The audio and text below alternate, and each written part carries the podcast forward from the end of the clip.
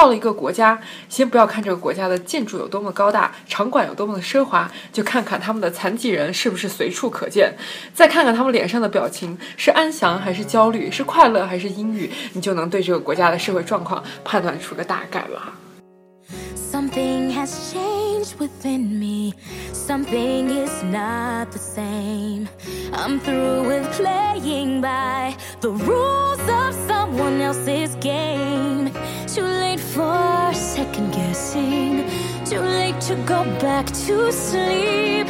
It's time to trust my instincts. Close my eyes and leave. It's time to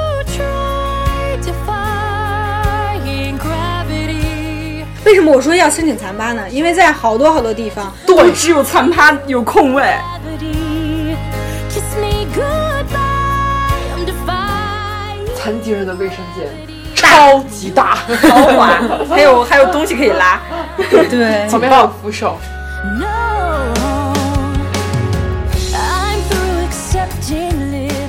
个公交车前面是可以放三三辆自行车自行车，真的有人骑骑骑骑累了以后，他就把自行车放在他那个大公交车前面，然后他自己就上去了。I have been afraid of losing love. I guess I've lost.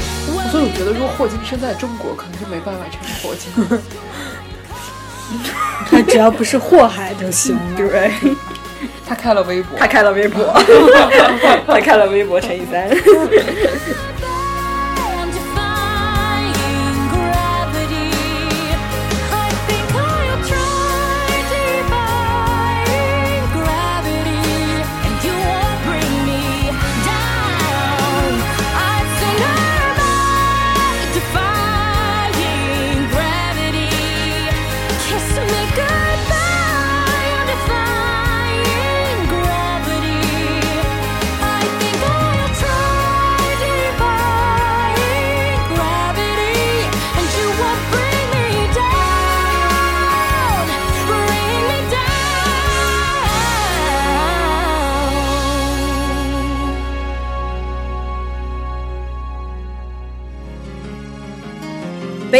段子手，右星推牌九，乱弹三缺一。天长和地久。我是爱佳，我是嘟嘟我是憨憨，我们是，USBB Girl，有甜又有咸，好听不加盐。这里是北美大爆炸。嘣吧！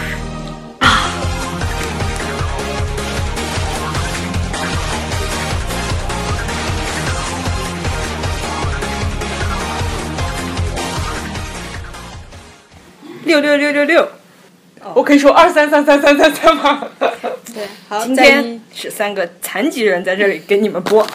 没有，今天就是聊一聊这个美国残疾人福利的这件事儿啊。对，因为有人说呢，美国是残疾人的天堂。虽然这话有点夸张呢，但是我们有必要给大家普及一下，为什么这话能够说出来。必须的，他们因为用嘴说出来，因为除了说出来，也没有其他别的办法可以 比。如说佳姐就可以凭借她的高度近视去扮一个残疾人趴。对，当年我在毕业 MV 的时候，我就问过，我就问说，呃，我能不能申请一个残趴？那个人说为什么呢？然后他说，然后我说，我听我朋友说，如果近视高达六百度以上就可以申请残趴了。为什么我说要申请残趴呢？因为在好多好多地方，对，只有残趴有空位。对，而且就是残趴永远是放在你进，比如商店呀、或者写字楼最前面、最前面、最好最好的。位置。对，然后你就经常，他们就残趴可能有比例的，它占了挺大的一部分比例，我觉得至少得有十分之一吧。嗯，比如说有那一排过去有二十个车位，我估计十分之一都不能，有二十个车位应该有四个残趴，我觉得差不多很。超级多，然后你每次去超市的时候，你就发现残趴没有人停，然后你又找不到车位的时候，你就就觉得很蛋疼。但是如果你真的就是停到了残趴，但是但是你没有挂那个牌儿的话那你就要收到这个是吧罚单。所以说呢，我们今天就想聊一聊这个美国残疾人的待遇到底是什么个状况，跟中国相比究竟差距在哪里，是吧？差距在哪里呢？首先，首先呢，美国的残疾人不仅可以领到足以应付日常生活的补助金，而且公共场所如商店、政府、博物馆、餐餐馆、卫生间等等地方都有专用的残疾人通道和座位。然后，残疾人的车牌照呢，都是有专门标志的。商店最靠门边的停车位，哦，我们刚刚说过了，就是留给他们的。刚刚说那个卫生间啊，残疾人的卫生间超级大，豪华，还有还有东西可以拉，对，旁边还有扶手。之前我看过一个那个电视节目嘛，然后就是采访那个桑兰，就是他曾经因为运动然后残疾了。嗯。当时有很长一段时间不是都是在美国疗养吗？嗯。然后她跟她丈夫在在国内那个新家，她丈夫就说：“我一定要把国外的那种服务引进到他们家里来。”是什么呢？我们经常在那个各大。这个楼门前呢，都会有一个圆形的一个铜片，一按呢，这个门就自动打开了，就是那种服务措施，在国内没有见到。国内最多就是那种自动打开的那种玻璃门。对。但是那属于你谁走进去都可以，对吧？但是在美国，它就是专门为残疾人设置的这一个福利，就是你比如你要是开着轮椅，只要你手稍微有点劲儿。你往那一按的话，然后那个门自动开了，然后你就可以进去。对，国内你进门的时候不被前面的人关关住的门打的脸就已经很不错了，还残疾人呢。对，啪。对，所以这是一个我们显而易见的一个对残疾人的一个福利。深夜里闪烁心跳一样绚烂的霓虹。有人说，那是都市的欲望涌动。除了这些设施和福利以外呢，当然会有实质性的东西，那就是法律。为了确保他们的残疾人在日常生活中的各种权利不受损害呢，美国把各个细节都用法律固定了下来。比如说，一九九二年的时候，美国政府就颁布了残疾人法案，大型公共服务机构门口有台阶的地方必须有轮椅通道，在进门的地方呢，如果不是自动感应门呢，就像我们刚刚说的，就必须有那种可以按钮的。就是应急门，公共厕所呢也必须要可供要有可供残疾人使用的厕位，那这些厕位肯定要有要更更大更宽，然后还有扶手，还有我们说的那个拉警报的那种绳子，然后公共汽车上呢必须要设有残疾人专座，而且门口必须要有就是供残疾人上车用的升降梯。啊这块儿。高端这块，当时我来美国的时候，我就觉得太不可思议了。像坐那些公交车，突然会陷下去。对，一是什么？它这个公交车前面是可以放三三辆自行自行车，真的有人骑骑骑骑累了以后，他就把自行车放在他那个大公交车前面，然后他自己就上去了，很可爱，觉得公交车特别可爱。然后另外一个就是你会感觉到时不时的这个公交车前面整个底盘变低了，然后会。会上来一位年岁比较大的，或甚至于就是坐轮椅的那个，当时我就特别感动，然后就觉得太人性化设计了。而且公交车司机一般都是等乘客上了车以后，你你坐下去了，就是你或者是你抓稳了以后，他才会开。大后视镜的，经常看。他们很少就是说为了赶点儿，然后你你只要进了门，他就。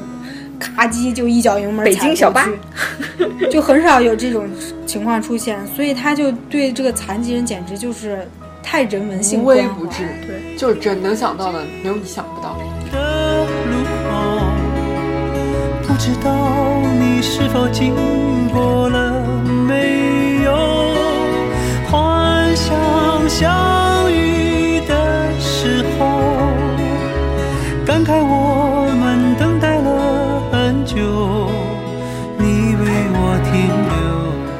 国内就没有类似于任何一辆汽车，它能自动降低底盘的吧？对，而且我们以前坐的巴士，我记得以前就是那种小中巴车还在的时候，有一次它的刹车系统就是坏了。我们那天坐的那辆，然后呢，我我他就只能把速度降到最低，然后下客人。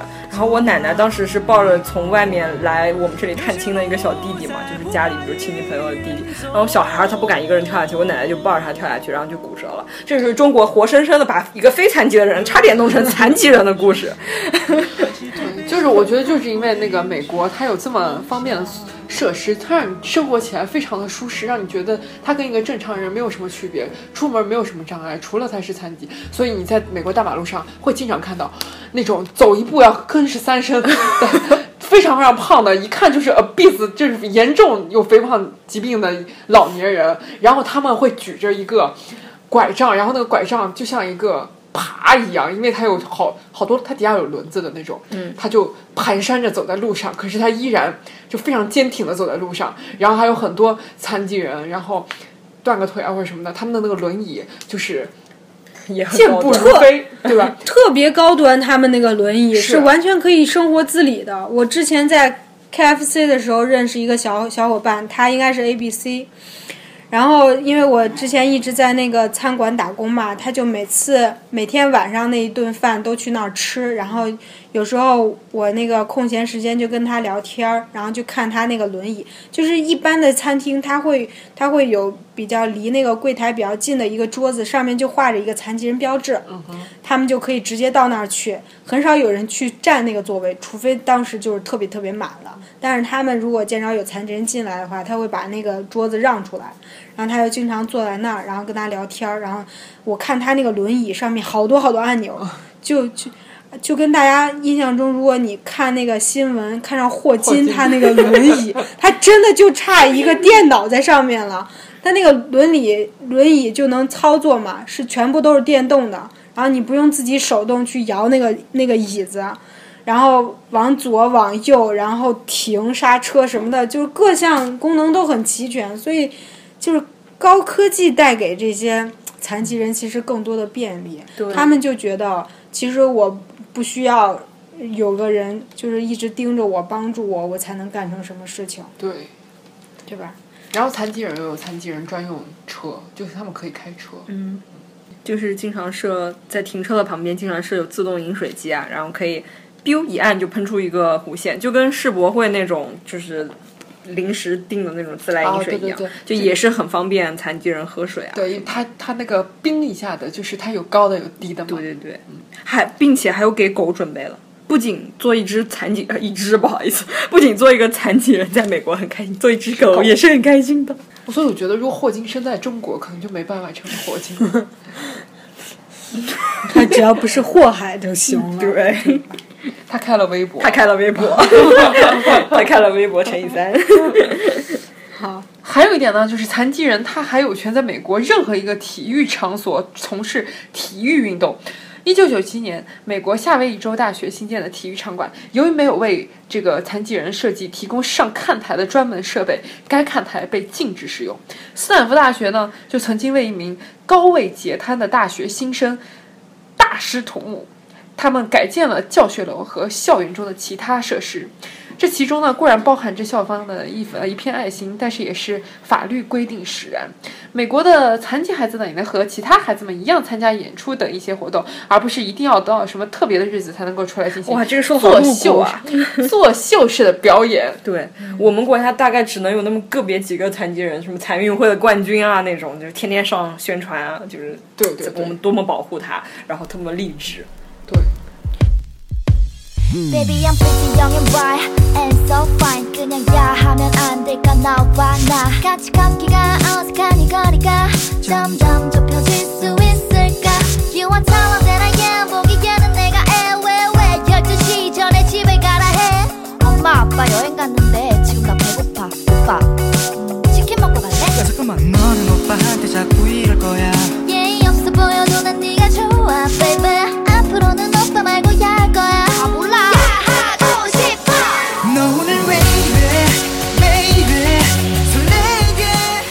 其次，我觉得，嗯，我觉得是因为美国确实有这样的需求，在美国其实残疾人比例要远远大过于中国。我觉得其中一项就就因为这些货吗？极限运动，这些妇女就是这些孕妇，她根本就什么都不在乎。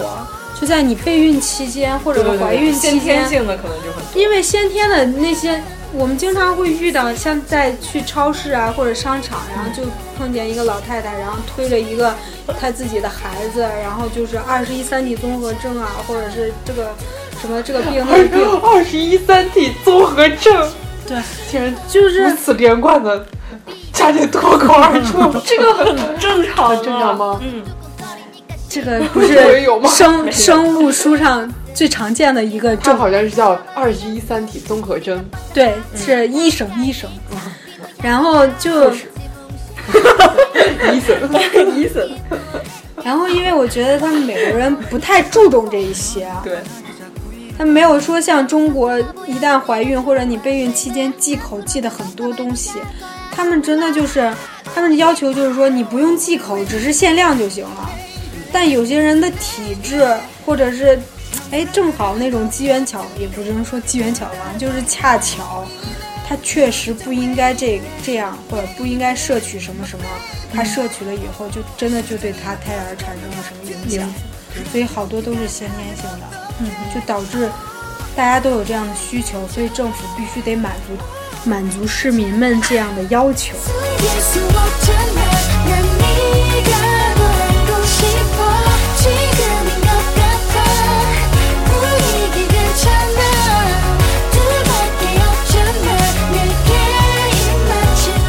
곳还有一点就是，美国的法律要求十五个人以上企业招工的时候呢，雇主不能仅仅因为身体的原因就把别人拒之于门外，也不能因为性别的原因。在招收残疾人于雇员以后呢，雇主必须要呃出资修建残疾员工专用的停车位以及抵达办公室的无障碍通道等等。政府呢积极带头雇佣残疾人呢，最近说不定还可以得到一些就是就是鼓励或者是政府的优惠。根据最近一次统计呢，美国政府部门有十六万残疾雇员，在超市、餐厅里经常可以看到残疾人坐着轮椅在做一些非常轻松的工作。然后其次要要说一下，就是在最近在找工作，然后像那些官网的 application，在最后一项会有两项、citizen only，no no no 哪儿嗯，非就是？disability，对，就是它会列一个特别，就是一个网页一个单子，它是九分之一，九分不对，十分之九，十分之九都是列这个残疾是包含哪些哪些，具体到哪个哪个哪个。就比如你腿瘸了叫残疾，你你比如那个色盲，甚至于有的公司还会列在里面。就是各样各样各式各样的，有的人会耐心的读完，像我就不怎么读完，直接就滑到了这个页面最底下，它就会有选项，就是说你有残疾吗？或者说你没有残疾，或者另外一项，我对此项内容保持沉默，然后还必须要签上你这个名字，然后再选择日期，然后另外一个就是关于这个呃征兵的这一项，就是他们保护这个部队这个军人的权益，像那些退伍的军人以后，基本上都能在美国找到一个很合适的工作，因为他们一旦有你这种像这退伍的或者入伍的军人，你投一项这个工作的话，他也会选项，比如我是受保护的一个军人，那么他会优先优先挑选你，你就是在那个 priority 最高级别的那种。嗯美国人民对于那个那个什么军人那个地位是很高的。是的，我刚想说，我们所有的课程介绍里都会有一项就是 disability，就是他会在那个课程简介里说。还有 learning disability，就是你可以 argue 你的分数。就有的人他没有这个问题，但他期末觉得自己分数太惨了，就老师我有 learning disability，我考这个已经很不容易了，请你把我改成好一点的分数。老师就把它改 A A 减了，也许就是从 C 跃成了 A。真的假的？是啊？很多本科生都会这样。美国人会会搞这些，但是最好是有证明。对，对，不可能信口胡来了吧？嗯，对。好的。我们对残疾人的照顾，往往是抱着让他们有口饭吃就行了的态度。然后美国人对残疾人的关爱呢，是真诚的、平等的，这个感觉是发自内心的。许多美国残疾人的配偶都是健全人，从这点能够看出来。关键他们也很自重啊。我们国内的有一些不知道是真残疾还是假残疾的人，不是在路边拿个破碗呢，就是拿一包餐巾纸说做个调查给我五块钱呗，就这样拿一包餐巾纸，送你个餐巾纸。对对，而且其实美国因为对待这些贫贫苦大众或者是残疾人，他的福利比较高，所以他们完全没有必要说是上街乞讨，他们可能内心也觉得那种是一个比较下贱的行为。对，就是在中国的话，你如果看到一个人残疾，你会觉得啊，这个人怎么生存啊？他一定就更更别提有质量的生活了。可是在美国，他就可以像正常人一样生活。嗯。to the I to the no, no, no. My name is no. My sign is no. My number is no. Mm. You need to let it go. Mm. You need to let it go. Mm. Need to let it go. I to the I to the no, no, no. My name is no. My sign is no. My number is no. You need to let it go. You need to let it go. Need to let it go. 你像在今年选选举的季节呢， 在西雅图地区的官方选民手册里，上面画着就是美国象征性标志一一个鹰，一头鹰。然后令人惊讶的是呢，这只鹰竟然是跛脚的，而且还拄着拐杖。仔细看呢，下面就写着“欠缺体能有障碍人士投的票，民主不健全”，是吧？原来呢，这是一幅欢迎残疾人投票的广告。而且手册里面非常详细的列举了方便残疾人投票的这些措施，所以呢，美国人不仅认为缺少残疾人参加选举是一种不健全的民主，就连残疾人怎样行使政治权利才能方便，都考虑得如此周到。就是相比于国内来说，哎呀，简直是一个天堂一个地狱的差别。所以说，在美国呢，双腿残疾坐在轮椅上的富兰克林·罗斯福还是能成为杰出的总统。伊扎克·帕尔曼呢能成为享誉世界的小提琴大师，所以呢，霍金呢能成为霍金。对，所以这不仅仅是因为他们有天赋和毅力，还是因为他们的人权受到了保障，没有因为他们残胳膊缺腿和歪嘴就怎么样了。所以根据美国人口普查局报告这种数字呢，美国有五千一百多万人，占到总人口的约百分之十八，有某种形式的残疾。然后呢，呃，其中有大概三千两百五十万人有严重的残疾，所以说美国对残疾的界定也非常非常的宽泛。据说六百度以上的近视呢，就像我们一开始说的，就是佳姐就可以买残趴了。然后残疾人的比例特别特别高呢，就是这呃，就是对残疾人的这个资助呢，无疑也是一笔非常庞大的开支。所以这笔资金的金主呢，主要是来源于政府的拨款，还有民间积极的捐助。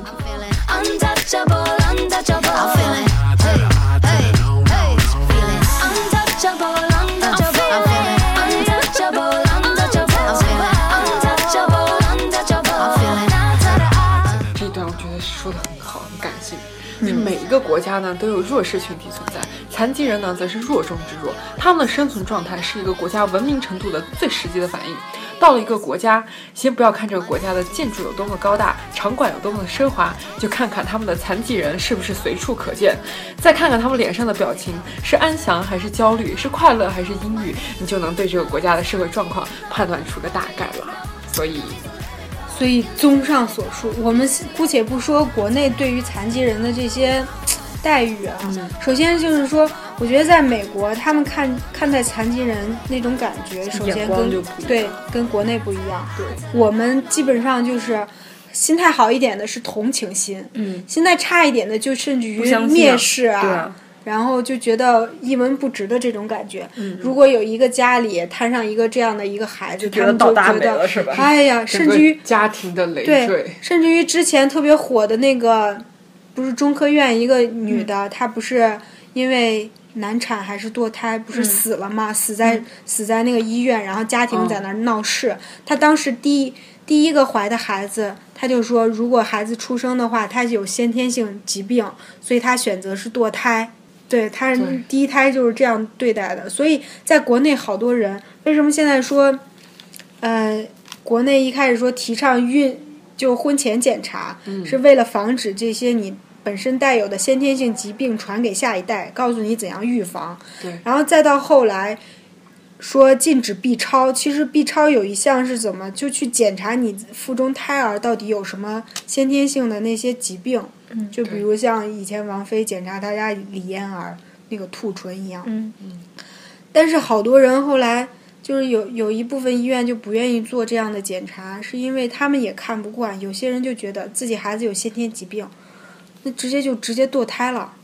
就在国内会存在这样一种意识，就觉得如果这个孩子生下来，这就是整个家庭的一个负担。但是在美国没有，美国就是以一个很平常心的去对待每一个残疾人，他不会觉得瞧不起，他反而说你这个残疾人稍微做到哪怕跟普通人一样的这种成效的话，他会打心眼里很对很钦佩你，觉得这样。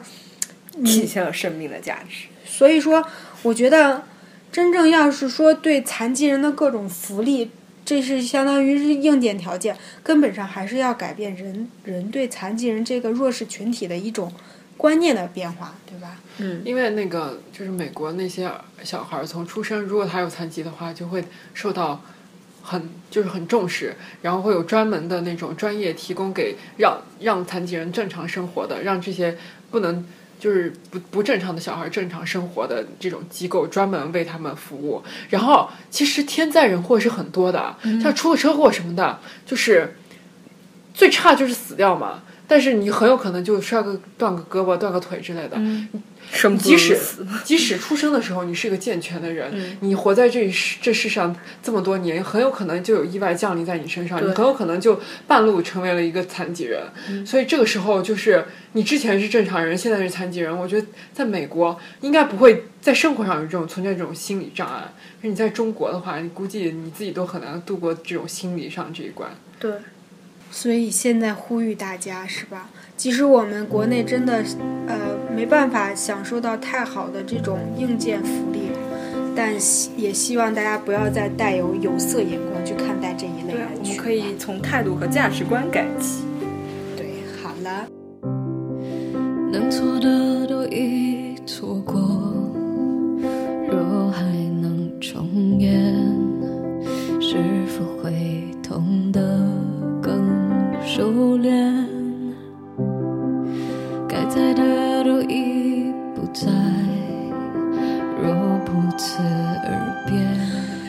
你是一个健全人的话，请听北美大爆炸；如果你不幸残疾了的话，更要听北美大爆炸啦。我想说，脑残也是一种残疾哦，我们三个都是，不用担心的。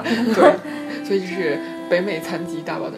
北美残疾集中。好了，每周三晚残疾 girl，I want you。七点。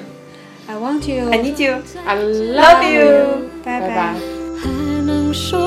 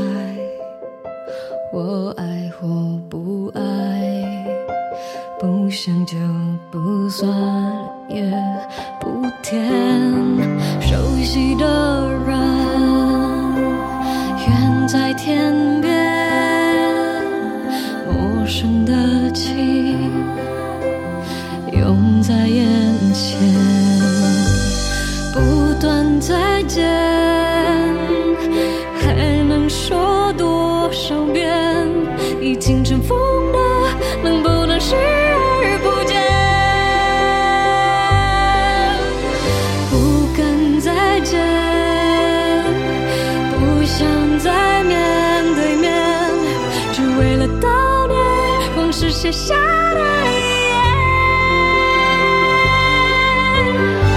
见多少次才会杜绝思念？看多少眼就能平息泪点？再用多少年去摆脱从前？